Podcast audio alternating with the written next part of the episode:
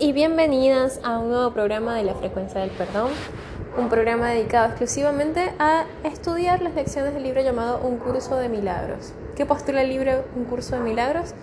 Nada real puede ser amenazado, nada real existe y en esto radica la paz de Dios. Hoy por la mañana hemos culminado lo que sería la tanda de ejercicios del quinto repaso y estaremos introduciéndonos a las lecciones 181 hasta la 200. Voy a leer la introducción a las lecciones. Nuestras próximas lecciones tienen como propósito intensificar tu buena voluntad a fin de fortalecer tu débil compromiso y difundir todos tus variados objetivos en un solo empeño. No se te pide una dedicación a tiempo completo, pero sí que participes ahora a fin de llegar alcanzar la sensación de paz que solo sea de manera intermitente, tal compromiso unificado te brinda. Experimentar eso es lo que hará que estés completamente dispuesto a seguir el camino que este curso señala. Nuestras lecciones están ahora orientadas específicamente a ampliar tus horizontes y a tratar de manera directa con determinados obstáculos que mantienen tu visión constreñida y demasiado limitada para dejarte ver el valor de nuestros objetivos. Lo que nos proponemos ahora es eliminar esos obstáculos, aunque solo sea brevemente. Las palabras en sí no pueden transmitir la sensación de liberación que se experimenta una vez que se han eliminado, más la experiencia de libertad y de paz que, que descenderá sobre ti cuando renuncies a tu férreo control de lo que ves será más que suficiente para convencerte. Tu motivación se intensificará de tal manera que las palabras dejarán de ser relevantes. Sabrás con certeza lo que quieres y lo que no tiene valor. Y así comenzamos la jornada que nos llevará más allá de las palabras, concentrándonos en primer lugar en lo que todavía impide tu progreso, la experiencia de lo que existe más allá de toda actitud negativa, defensiva, sigue siendo inalcanzable mientras se sigue se siga negando. Quizás esté ahí, pero tú no puedes aceptar su presencia, de modo que lo que nos proponemos ahora es ir más allá de todas las defensas por un rato cada día. No se te pide nada más porque no se necesita nada más. Ello será suficiente para garantizar que todo lo demás llegue. Es decir, que si si bien es cierto que nuestro Padre nos tiene resguardado en su pensamiento, si uno no está predispuesto a, ver esa experiencia, si uno no lo hace, aunque esté ahí y uno no, no acepta su presencia, aunque se nos presente, no lo podemos aceptar, no lo vamos a poder ver. Entonces, eso es lo que nos dice acá que no se te pide nada, nada más porque no se necesita nada más. Por eso lo que se propone en la lección de hoy es que ir, ir y vayamos más allá de todas las defensas, de todas las, las barreras que queramos poner. La lección 181. Confío en mis hermanos que son uno conmigo. Confiar en tus hermanos es esencial para establecer y sustentar tu fe, en tu capacidad para trascender tus dudas y la falta de absoluta convicción en ti mismo. Cuando atacas a un hermano, estás proclamando que está limitado por lo que tú has percibido de él. No estás viendo más allá de sus errores. Por el contrario, estos se exageran, convirtiéndose en obstáculos que te impiden tener conciencia del ser que se encuentra más allá de tus propios errores, así como de sus aparentes pecados y de los tuyos. La percepción tiene un enfoque. Eso es lo que le da consistencia a lo que ves. Cambia de enfoque y lo que contemples consecuentemente cambiará. Ahora se produce un cambio en tu visión para apoyar la intención que ha reemplazado a lo que antes tenías. Deja de concentrarte en los pecados de tu hermano y experimentarás paz que resulta de tener fe en la impecabilidad. El único apoyo que esta fe recibe procede de lo que ves en otros más allá de sus pecados, pues sus errores, si te concentras en ellos, no son sino testigos de tus propios pecados. Y no podrás sino verlos, lo cual te impedirá ver la impecabilidad que se encuentra más allá de ellos.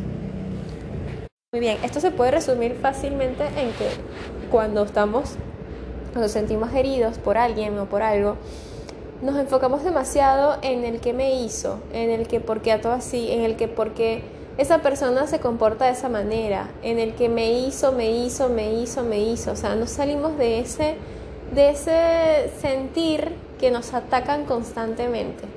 Que hay algo afuera que me está haciendo daño y yo no dejo de recordarlo ni dejo de decirlo. Eso es lo que nos dice esta parte. Y nos pide que dejemos de concentrarnos en los pecados de nuestros hermanos, pues sus errores no son sino testigos de nuestros propios pecados. Por consiguiente, en nuestras prácticas de hoy, lo primero que vamos a hacer es dejar que todos esos insignificantes enfoques den paso a la gran necesidad que tenemos de que nuestra impecabilidad se haga evidente, que no tenemos de qué muestra perdón, damos instrucciones a nuestras mentes para que por unos breves momentos eso y solo eso sea lo que busquen.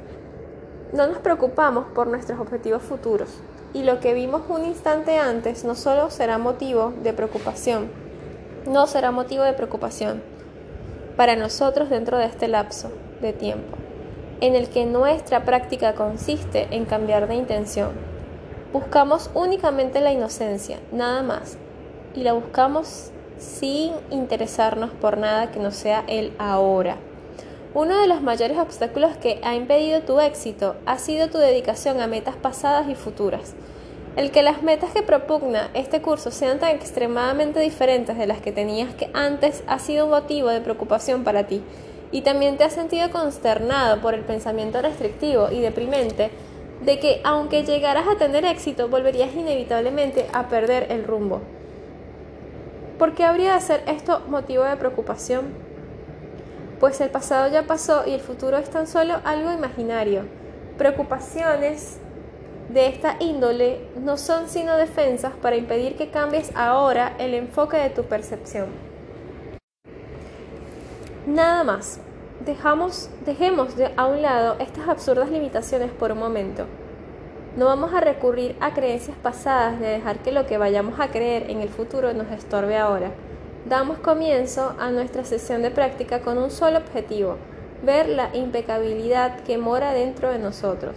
Reconoceremos que hemos perdido de vista este objetivo si de alguna manera la ira se interpone en nuestro camino y si se nos ocurre pensar en los pecados de un hermano, nuestro restringido enfoque nublará nuestra vista y hará que volvamos los ojos hacia nuestros propios errores, los cuales exageraremos y llamaremos pecados. El objetivo de esta práctica es ver la impecabilidad que mora dentro de nosotros. Claro, si nosotros logramos ver la impecabilidad que mora en nosotros, no podemos llegar a ver a nuestros hermanos como alguien que no, que no sean dignos de confianza, como alguien que nos maltrata, como alguien que, que puede llegar a herirnos. Es imposible porque si nosotros vemos adentro, repito, de modo que por un breve intervalo de surgir tales obstáculos, los trascenderemos sin ocuparnos del pasado o del futuro dando instrucciones a nuestras mentes para que cambien su enfoque según decimos o repetimos. No es esto lo que quiero contemplar. Confío en mis hermanos, que son uno conmigo. Tómate un tiempo ahora para pensar en alguien que, que tú sientas que no es digno de confianza. Y di a ti mismo, no es esto lo que quiero contemplar confío en mis hermanos que son uno conmigo. Y nos valdremos a sí de este pensamiento para mantenernos a salvo a lo largo del día. No estamos interesados en metas a largo plazo, conforme cada uno de los obstáculos nuble la visión de nuestra impecabilidad. Lo único que nos interesará será poner fin por un instante al dolor que de concentrarnos en el pecado experimentaríamos y que de no corregirlo persistiría. No vamos en pos de fantasías, pues lo que procuramos contemplar está realmente ahí y conforme nuestro enfoque se extienda más allá del, del, error, veremos un mundo completamente libre de pecado y cuando esto sea lo único que queramos ver, y luego que busquemos en nombre de la verdadera percepción los ojos de Cristo, se volverán inevitablemente los nuestros. El amor que Él siente por nosotros se volverá también el nuestro.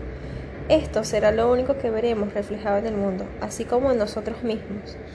El mundo que una vez proclamó nuestros pecados se convierte ahora en la prueba de que somos incapaces de pecar, y nuestro amor por todo aquel que contemplemos dará testimonio de que recordamos al santo ser que no conoce al pecado y que nunca podría concebir nada que no compartiese su impecabilidad.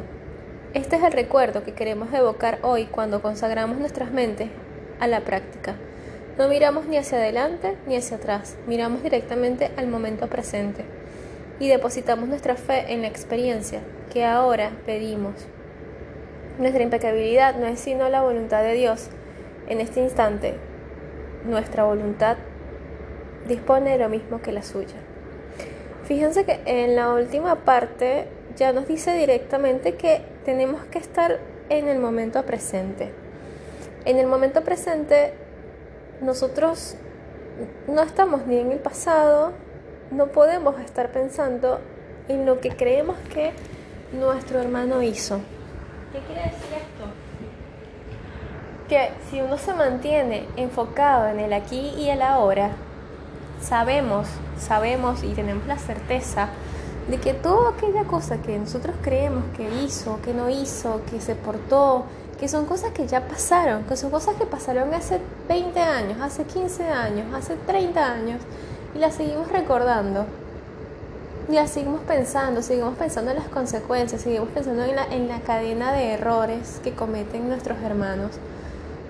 Una vez que uno decide no seguir viendo esa con esos ojos y se enfoca en el momento presente, viene la paz, viene la paz porque dejas de ver en el otro, de proyectar en el otro todas esas ideas erróneas que están en tu mente. Entonces, corazón, hoy inténtalo, Hoy no te sientas eh, con necesidad de juzgar lo que hizo o no hizo la persona que lo hizo, porque lo que tú estás viendo en esa persona es tu responsabilidad, es tu percepción. Eres tú quien la está condenando porque estás viendo con ojos que no son los ojos de Cristo.